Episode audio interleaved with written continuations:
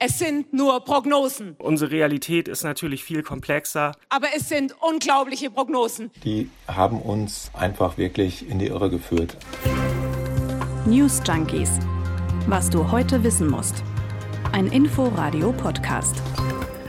Die eine Partei, die lässt schon die Sektkorken knallen, die andere begräbt die Hoffnung aufs Kanzleramt. Und das alles vor der Wahl. Wegen Umfragen natürlich. Konnten wir auch dieses Mal wieder beobachten. Je näher der Wahlabend kommt, desto wichtiger werden die Umfragen, desto mehr reden Leute über Umfragen. Meistens, um dann nach der Wahl zu meckern. Mann, lagen die wieder daneben. Aber diesmal irgendwie nicht. Die lagen ziemlich gut richtig. Und warum es diesmal so gut geklappt hat mit den Umfragen, darüber sprechen wir heute mit unserem Kollegen Patrick Gensing vom ARD Faktenfinder. Und dann gibt es ja auch noch, nachdem die Vorwahlumfragen durch sind, Prognosen am Wahlabend selber. Die lagen bei der Berlin-Wahl gar nicht mal so präzise. Darum gucken wir uns auch das an. Wie funktionieren denn die eigentlich und was ging da schief? Das alles am 30. September 2021 bei den News Junkies. Mit Leonie Schwarzer und Konrad Spremberg. Hi. Tachchen. Sie lagen wirklich beeindruckend nah am tatsächlichen Wahlergebnis. Die Umfragen von verschiedenen Instituten vor der Bundestagswahl. Der knappe Vorsprung der SPD vor der Union war da schon zu sehen, wie die Grünen und die FDP und ungefähr auch die AfD liegen würden. Da waren sie ziemlich gut. Das Einzige, der Absturz von der Linkspartei war dann doch noch deutlicher als vorausgesagt. Aber sonst, insgesamt, sah es ziemlich präzise aus, was die vorhergesagt haben. Und das muss man sagen, hat uns eher überrascht. Denn unser Eindruck war eigentlich, Umfragen, die werden immer unberechenbarer. Bevor wir darüber mit Patrick Gensing vom ARD Faktenfinder sprechen, lass uns doch noch mal kurz erzählen, wie genau diese Umfragen eigentlich erhoben werden. Konrad, du schießt mal los. Also früher war das so, die haben einfach irgendwelche Festnetznummern angerufen und die Leute gefragt. Heute ist das eine Mischung aus Festnetz, Handy und dann je nach Institut auch Online-Umfragen. Und es ist übrigens echt so, dass die für die Telefonnummern einen Zufallsgenerator anschmeißen. Also die wollen so viel Zufall haben wie möglich. Wobei sie dann ja aber eine möglichst repräsentative Stichprobe aus der Bevölkerung brauchen. Mhm. Das heißt, die fragen beim Gespräch immer alle möglichen Daten ab, also wie alt, woher, wie viel Einkommen, welchen Bildungsabschluss. Und dann gewichten sie die Gruppen in etwa so, wie sie eben in der Bevölkerung vorkommen. Genau, das machen die meistens mit ein bisschen mehr als 1000 Leuten, aber wenn sie die zufällig ausgewählt und dann gewichtet haben, reicht das immer noch nicht, um einfach von den 1000 auf das Wahlverhalten von ganz Deutschland zu schließen, sondern die Institute haben alle ihre eigenen ziemlich komplizierten und vor allem geheimen Formeln, die auf ja, Erfahrungen basieren. Man könnte einfach sagen, welche Partei schneidet immer ein bisschen besser ab als in der Umfrage, bei welcher liegen die Zahlen immer zu niedrig und um wie viel. Und das sind dann eben so Korrekturfaktoren. Zum Beispiel bei der AfD. Ja, ich werde AfD wählen. Das sagen weniger Menschen ehrlich als bei SPD und CDU zum Beispiel. Und dahinter steckt ein psychologischer Effekt. Man nennt das soziale Erwünschtheit. Also die Leute sagen eher, wovon sie glauben, dass es gesellschaftlich akzeptiert ist. Und ein ganz ähnlicher Mechanismus, der auch ziemlich wichtig ist, Anhänger und Anhängerinnen unterschiedlicher Parteien nehmen unterschiedlich gerne überhaupt an solchen Wahlumfragen teil. Grünenwähler lassen sich im Schnitt sehr gerne befragen, AfD-Wählerinnen weniger gerne.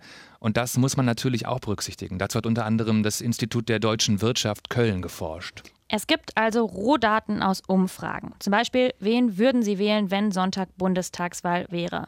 Diese Daten, die gehen durch viele komplizierte Berechnungen und am Ende gibt es ein Ergebnis, von dem die Institute eben glauben, das ist jetzt so präzise wie möglich. Ja, und diesmal waren sie ja wirklich ziemlich präzise. Mhm. Auf jeden Fall so gut, dass uns das aufgefallen ist und nicht nur uns. Und jetzt, wo wir die Umfrage Basics verstanden haben, wollen wir mal rausfinden, warum das so gut lief. Darum haben wir mit Patrick Gensing gesprochen, Kollege vom ARD Faktenfinder. Der hat sich auf die Suche gemacht nach den Fakten zu dieser gar nicht so einfachen Frage zusammen mit Wahlforschenden. Ja, hallo. Hi. Moin. Die Umfragen im Vorfeld der Bundestagswahl, äh, die waren ja überraschend nah am Ergebnis. Warum hat es denn diesmal so gut geklappt für die Umfrageforscherinnen und Umfrageforscher? Ja, das äh, hat tatsächlich viele Menschen überrascht und auch Fachleute haben das ähm, betont, dass es eben wirklich überraschend gut lag. Ähm, wenn man sich die Zahlen eben von allen großen Umfragen anschaut, liegen die ja wirklich sehr nah an dem Ergebnis vom Sonntag. Ähm, einziger Ausreißer war eben die Linkspartei, deren Absturz nicht ganz so äh, stark in den Umfragen Umfragen sich abgezeichnet hatte. Auch das Ergebnis der AfD stimmte ziemlich genau überein. Da hieß es ja früher immer, dass die AfD unterschätzt werde bei der Zustimmung, weil die Leute sich angeblich nicht trauten zu sagen, dass sie AfD wählen. Ähm, und in diesen Fällen scheint es wohl so zu sein, dass der hohe Anteil der Briefwähler vielleicht sogar dazu beigetragen hat, dass die Umfrageergebnisse schon stabiler waren und äh, stärker an dem letztendlichen Ergebnis als bei vorherigen Wahlen. Damit ist dieses Mal was nicht passiert, was bei anderen Wahlen gerne passiert. Das Geschrei nach der Wahl, wie schlecht die Umfragen schon wieder lagen. Denken wir zum Beispiel an die Landtagswahl in Sachsen-Anhalt, die letzte, wo die Umfragen tatsächlich nicht gut aussahen. Ist es wirklich so, dass es schwieriger wird, Wahlforschung zu betreiben, also heute schwieriger als früher mal? Das Ergebnis von Sachsen-Anhalt ist ganz spannend. Da haben Wahlforscher mir gesagt, die haben das zurückgewiesen, diesen Vorwurf. Die haben eben gesagt, dass die Umfragen sind keine Prognosen, sondern es sind Umfragen, die ein aktuelles Stimmungsbild transportieren, die aber dazu führen können, dass Menschen natürlich auch taktisch wählen. Ähm, ein weiteres Beispiel, wo es hieß, die Wahlforschenden würden äh, sehr, sehr weit daneben liegen, war die US- US-Wahl 2016, der Wahlsieg von Donald Trump. Da hatten die Wahlforscher vorab gesagt, den Popular Vote, also die meisten Stimmen, werde Hillary Clinton holen. Und das war auch so. Sie haben aber auch darauf hingewiesen, dass es umkämpfte Staaten geben wird, bei denen es wirklich Kopf an Kopf geben wird. Und so war es dann letztlich auch. Und diese Staaten lassen sich kaum äh, ernsthaft prognostizieren und das kann sich auch schnell verändern. Das heißt, da haben die Wahlforschenden danach auch, das Gallup-Institut beispielsweise danach auch, ähm, sich durchaus verteidigt und gesagt, nein, ihr müsst auch genau schauen, was wir da überhaupt für Daten haben. Und in der Tat hängt es auch sehr stark davon ab, wie diese Daten medial dann transportiert werden. Von daher fällt es mir schwer zu sagen, das ist jetzt besser oder schlechter geworden, sondern ich glaube, man muss vor allem verstehen, was da eigentlich transportiert wird. Und das sind aktuelle Stimmungsbilder, sollen das sein, und keine Prognosen. Aber wird die Wahlforschungslandschaft trotzdem komplizierter? In anderen Bereichen hören wir das ja, dass immer weniger Menschen die ein, zwei großen Parteien wählen zum Beispiel, macht doch vielleicht schon was aus. Natürlich, das, das ist vollkommen richtig, dass es da immer neue Herausforderungen gibt. Ähm, vor allem eben veränderte Kommunikation, also wer ist denn noch über Festnetztelefon zu erreichen, ähm, wie geht man mit Online-Umfragen um beispielsweise. Das heißt, am wichtigsten für die Zuverlässigkeit von solchen Umfragen ist, dass ähm, Institute seriös arbeiten. Das heißt, dass sie es wirklich schaffen, eine repräsentative Basis zu schaffen. Ähm, und das ist eben extrem kompliziert. Da, wir sehen das ja auch in den Wahlergebnissen, wenn man sich jetzt anschaut, meinetwegen die Wahlergebnisse, ähm, ich lebe in Hamburg und wenn man die vergleicht mit den Wahlergebnissen in der sächsischen Schweiz, das sind ja wirklich sehr extreme Unterschiede, die es da gibt. Und da eine repräsentative Basis zu finden äh, mit Online-Panels, für die sich die Leute nicht selbst rekrutieren können, damit man nicht da wieder eine Verzerrung hat, mit dem Anteil der Briefwähler, ähm, mit jüngeren Leuten, älteren Leuten, arm, reich und so weiter. Das ist natürlich eine Wissenschaft für sich und die größeren Institute, die ähm, betonen eben auch, dass sie da wirklich wissenschaftliche Methoden anwenden aus der Sozialforschung und so weiter, um genau ähm, diese ganzen Faktoren zu berücksichtigen. Du hast jetzt eben schon angesprochen, taktische Wählerinnen und Wähler, die schielen ja vor den Wahlen auf die Umfragen und entscheiden sich dann vielleicht nochmal anders, weil eben eine Partei gerade gut oder schlecht dasteht. Was würdest du sagen, inwieweit beeinflusst denn dann auch die Umfrage selbst das Wahlergebnis? Also ähm, da habe ich auch mit Forscherinnen und Forschern drüber gesprochen und das Bild, das sich da abzeichnet, ist, dass sich das nicht isoliert messen lässt. Ähm, unsere Realität ist natürlich viel komplexer und ich glaube, wir würden den Meinungsbildungsprozess extrem vereinfachen, wenn wir sagen würden, Umfragen entscheiden jetzt darüber, wie Menschen wählen, weil so einfach, so simpel sind unsere Meinungsfindungsprozesse nicht. Aber es ist natürlich ein Teil davon, das ist klar. Aber man kann es nicht isoliert betrachten. Ähm, ein Forscher sagte mir, der dazu qualitative Studien gemacht hat, ähm, der sagte mir, dass eben das soziale Umfeld beispielsweise von Menschen weit wichtiger ist, also einen viel größeren Einfluss hat auf das tatsächliche Wahlverhalten als Umfragen. Was dazu kommt ist, Was er auch sagte, dass diese Forschungen gezeigt haben, dass die meisten Menschen sich nur sehr oberflächlich mit Umfragen beschäftigen. Das heißt, sie lesen eine Schlagzeile. Hier haben wir dann wieder die Verantwortung der Medien, dass man das auch korrekt darstellt.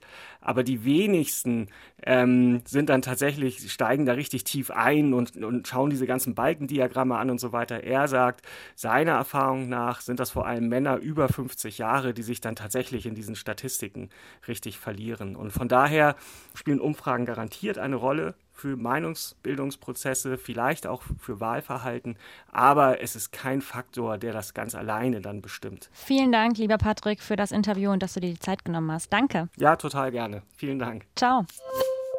Okay, also insgesamt finde ich spannend, das, was wir ja beide im Kopf hatten, bevor wir mit Patrick geredet haben, dass Umfragen eigentlich schwieriger sind heutzutage als früher, dass es irgendwie komplexer wird alles. Das stimmt gar nicht so unbedingt, weil ganz oft ist nur die mediale Wahrnehmung, die Aufbereitung schuld daran, wie Umfragen gelesen und verstanden werden.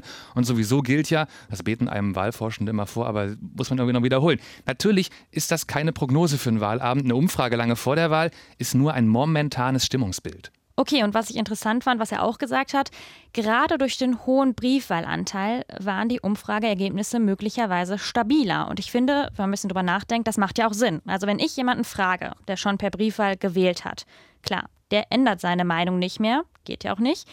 Anders bei Nicht-Briefwählern. Da kommt vor der Wahl noch ein Ereignis, also zum Beispiel ein Unwetter oder keine Ahnung, ein Plagiatsvorwurf gegenüber einem Kanzlerkandidaten und schon entscheidet der oder die sich nochmal spontan um. Okay, deswegen wollen auch die Umfrageinstitute so gerne mit Leuten sprechen, die schon per Brief gewählt haben, weil die ihre Wahlentscheidung halt nicht mehr ändern können. Genau. Die Frage ist ja aber, dürfen die das? Und darüber gab es jetzt sogar einen Streit vor Gericht. Der Bundeswahlleiter Georg Thiel gegen das Meinungsforschungsinstitut Forsa. Forsa hatte nämlich genau das gemacht. Also Leute gefragt, wen sie per Brief schon gewählt haben. Und im Bundeswahlgesetz steht aber drin, man darf Leute nur nach ihrer Wahlabsicht fragen, beziehungsweise davon die Ergebnisse veröffentlichen. Genau, und hier ist auch ein ganz wichtiger Unterschied. Also habe ich die Absicht, eine Partei zu wählen oder habe ich mich schon entschieden und mein Wahlbrief ist eben schon auf dem Weg? Okay, das ist ein großer Unterschied. Was Leute tatsächlich gewählt haben, wollte eben der Bundeswahlleiter in keiner der Umfragen drin haben, die vor der Wahl veröffentlicht werden. Darum ging es ihm. Das Gericht, das hat jetzt aber Forsa recht gegeben. Grund, ein Verbot würde die freie Berichterstattung belasten. Also die haben gesagt, die Veröffentlichung von Umfragen, die gehört eben zum politischen und demokratischen Prozess dazu und ob Wahlabsicht oder schon per Brief gewählt, das ist egal. Und da freuen sich jetzt natürlich die Institute, weil, wir haben es eben schon gesagt, die Umfragen dadurch natürlich präziser werden. Also, Wahlforschung ist saukompliziert, merken wir, glaube ich. Ja. Wird aus manchen Gründen immer schwieriger, aber anderes macht es auch eher präziser. Jedenfalls waren die Umfragen in den Wochen vor der Bundestagswahl jetzt ziemlich nah dran am tatsächlichen Ergebnis. Das war also wirklich gute Arbeit von den Instituten vor der Wahl. Aber dann am Wahltag selber, da lief es zum Teil richtig schlecht. Und lass uns deshalb jetzt nochmal kurz ein Negativbeispiel angucken. Und zwar hier aus Berlin. Unser Landesparlament, das Abgeordnetenhaus, das ist ja auch neu gewählt worden. Hier regiert bisher die SPD und es sah schon lange so aus, das bleibt auch so, weil die Umfragen vor der Wahl ziemlich eindeutig waren. Schon seit über einem Monat lag bei praktisch allen Instituten die SPD immer deutlich vor den Grünen. Und dann am Wahlabend standen wir zwei im Radiostudio. So ist es. Und wir waren beide so, was? Ja, weil die erste Prognose von Infratest DIMAP kam, 18 Uhr, und die Grünen liegen auf einmal zwei Prozentpunkte vor der SPD. Völlig entgegen aller Vorhersagen. Und die grüne Spitzenkandidatin Bettina Jarasch, die war deshalb auch völlig fertig. Es sind nur Prognosen, aber es sind unglaubliche Prognosen. Und das wäre niemals ohne euch möglich gewesen. Liebe Freundinnen und Freunde, ich bin völlig, ich bin völlig überwältigt. Ja, aber sie hatte halt recht. Es sind nur Prognosen. Beziehungsweise es war bei Infratest DIMAP diese Prognose und dann kamen noch zwei Hochrechnungen mit den Grünen vorne. Aber so ab zweieinhalb Stunden nach Ende der Wahl war klar, die lagen voll daneben. Eigentlich waren auch in Berlin die Umfragen vor der Wahl ziemlich gut gewesen. SPD und Grüne zwar eher nah beieinander, aber am Ende doch zweieinhalb Prozentpunkte Vorsprung für die SPD. Also wir können festhalten, die Umfragen vorher waren auch hier gut. Die Prognose ziemlich daneben. Und das ist dann auch der Moment, um nochmal diese drei Begriffe aus der Wahlforschung zu erklären. Also Umfrage, Prognose, Hochrechnung, denn die sagen auch unterschiedliche Sachen aus. Also, Umfrage vor der Wahl bedeutet, da werden Menschen befragt, möglichst repräsentativ. Wen würdet ihr wählen, wenn jetzt Wahl wäre? Man nennt das oft Sonntagsfrage, weil es immer darum geht, wenn diesen Sonntag Wahl wäre, wo würden die Leute ihr Kreuz machen? Das ist keine Vorhersage für den tatsächlichen Wahlabend, sondern, wir hatten es eben schon, ein momentanes Stimmungsbild. Beim Wort Prognose geht es auch um Umfragen, aber anders. Da stehen am Wahltag selber Menschen von den Instituten direkt vor Wahllokalen und fragen die Leute, die rauskommen, was haben sie gewählt. Also die versuchen das dann auch repräsentativ hochzurechnen. Und das Ding ist eben, anders als bei den Vorwahlumfragen geht es hier schon um tatsächliche Kreuze, nicht nur um Wahlabsichten. Und erst später am Wahlabend kommt dann die nächste Kategorie dran, Hochrechnung. Die haben nicht mehr nur mit Umfragen zu tun, sondern da geht es um tatsächlich ausgezählte Stimmen. Also wenn die ersten Wahllokale fertig sind und ihre Zahlen gemeldet haben, das sind dann meistens die kleinsten Wahlkreise zuerst, dann nehmen die Institute diese Zahlen und rechnen sie eben hoch auf ganz Deutschland. Früh am Abend, solange noch wenige Stimmen ausgezählt sind, werden da dann weiter auch die Nachwahlbefragungen noch mit reingerechnet. Aber die Hochrechnungen werden eben im Laufe der Wahlnacht immer präziser, je weiter die Auszählungen sind. Okay, dann lass uns an dieser Stelle nochmal zurück zur Prognose aus Berlin, also der reinen Nachwahlbefragung und in dem Fall von Infratest DIMAP. Warum lag die so daneben, dass sich die grüne Spitzenkandidatin zu früh gefreut hat oder beziehungsweise schon krass in Feierlaune war? Ja, das arbeiten die bei Infratest gerade wahrscheinlich auf. Wir haben ja vorhin schon drüber geredet, wo bei Umfragen die Unsicherheiten herkommen. Also die Institute sind halt auf ihre Korrekturformeln angewiesen, diese ganze mathematische Magie. Das klappt je nach Institut halt auch mal besser und mal schlechter. Aber das ist ja bei allen Umfragen so, also mhm. auch bei denen vor der Wahl. Es stimmt, bei der Berlin-Wahl am Sonntag kam noch was anderes dazu. Wenn ihr unseren Podcast von gestern gehört habt, kennt ihr schon diese ganzen Pannen vom Berliner Wahltag, fehlende oder falsche Stimmzettel, super lange Schlangen vor den Wahllokalen und so weiter. Michael Kunert, Geschäftsführer beim Institut Infratest DIMAP, sagt, diese Pannen hätten deren Nachwahlbefragungen, also deren Exit Polls, diesmal so ein bisschen sabotiert. Wenn in den Wahllokalen Stimmzettel nicht da waren äh, und die geschlossen wurden zum Teil auch, das ist natürlich für den Ablauf der Exit Poll alles andere als gut. Und was uns auch sehr weh tut, wenn sich Schlangen bilden vor den Wahlräumen, äh, dann haben die Leute halt in aller Regel nicht mehr große Lust, dann an den Befragungen von uns teilzunehmen. Letztendlich haben wir dadurch deutlich weniger Interviews gemacht als sonst. Und diese Ausfälle, und das ist das Blöde dabei, diese Ausfälle sind eben nicht äh, parteipolitisch neutral, sondern die haben uns äh, eben einfach wirklich in die Irre geführt an dieser Stelle.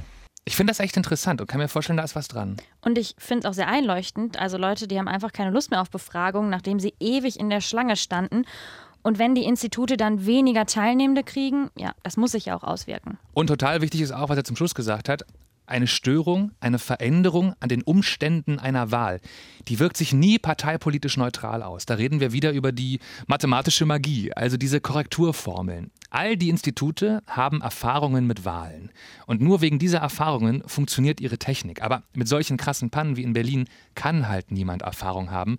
Und darum konnten sie die Pannen auch nicht richtig herausrechnen später. Und das können also Gründe dafür sein, dass die 18 Uhr Prognose von Infratest DIMAP für die Berlin-Wahl so daneben lag. Aber wie viel besser wäre sie wirklich gewesen, jetzt ohne die Pannen? Ja, dafür bräuchten wir eine Prognose-Prognose. Wir wissen es nicht. Und noch mehr Mathemagie, mathematische Magie. Aber was wir jetzt wissen für die nächste Wahl, ist, wie Umfragen eigentlich überhaupt zu bewerten sind. Wir wollen euch jetzt am Ende noch Neuigkeiten aus Frankreich erzählen, denn das ist schon ein Ding bei einer stabilen europäischen Demokratie. Der Ex-Präsident, der ist zu einem Jahr Haft verurteilt worden. Nicolas Sarkozy muss nicht ins Gefängnis, aber in Hausarrest für ein Jahr ohne Bewährung. Das Gericht in Paris sagt, er hat seinen Wahlkampf im Jahr 2012 illegal finanziert. Er hat nämlich fast doppelt so viel Geld dafür ausgegeben, wie eigentlich erlaubt ist. Und das ist eine Besonderheit in Frankreich. Also da ist gedeckelt, wie viel so ein Wahlkampf kosten darf, damit die Kandidaten und Kandidatinnen eben die gleichen Chancen haben. Damals, 2012, hätten das gut 22 Millionen Euro sein dürfen. Er hat über 42 ausgegeben. Bisschen mehr. Sarkozy selber sagt, er wäre da nicht schuld dran. Das hätten andere Leute für ihn gemanagt. Da sei keine betrügerische Absicht bei ihm. Er will in Berufung gehen. Und das Urteil, das ist härter, als die Staatsanwaltschaft gefordert hatte. Und für Sarkozy ist es auch nicht die erste Verurteilung. Im März wurde er wegen Bestechung und unerlaubter Einflussnahme zu drei Jahren Haft verurteilt, davon zwei auf Bewährung. Und an der Stelle kann man sagen, seitdem es Frankreich in der heutigen Form gibt, ist kein Präsident so hart bestraft worden. Das waren die News Junkies für heute. Habt ihr die super komplizierten Umfragen alle gut kapiert? Feedback, Ideen, Themenwünsche gerne immer an newsjunkies.inforadio.de. Und wir freuen uns wie immer auch über Abos und Likes und Sternchen und was auch immer. Haut Tschüsschen. rein. Tschüss. News Junkies. Was du heute wissen musst. Ein Podcast von Inforadio. Wir lieben das Warum.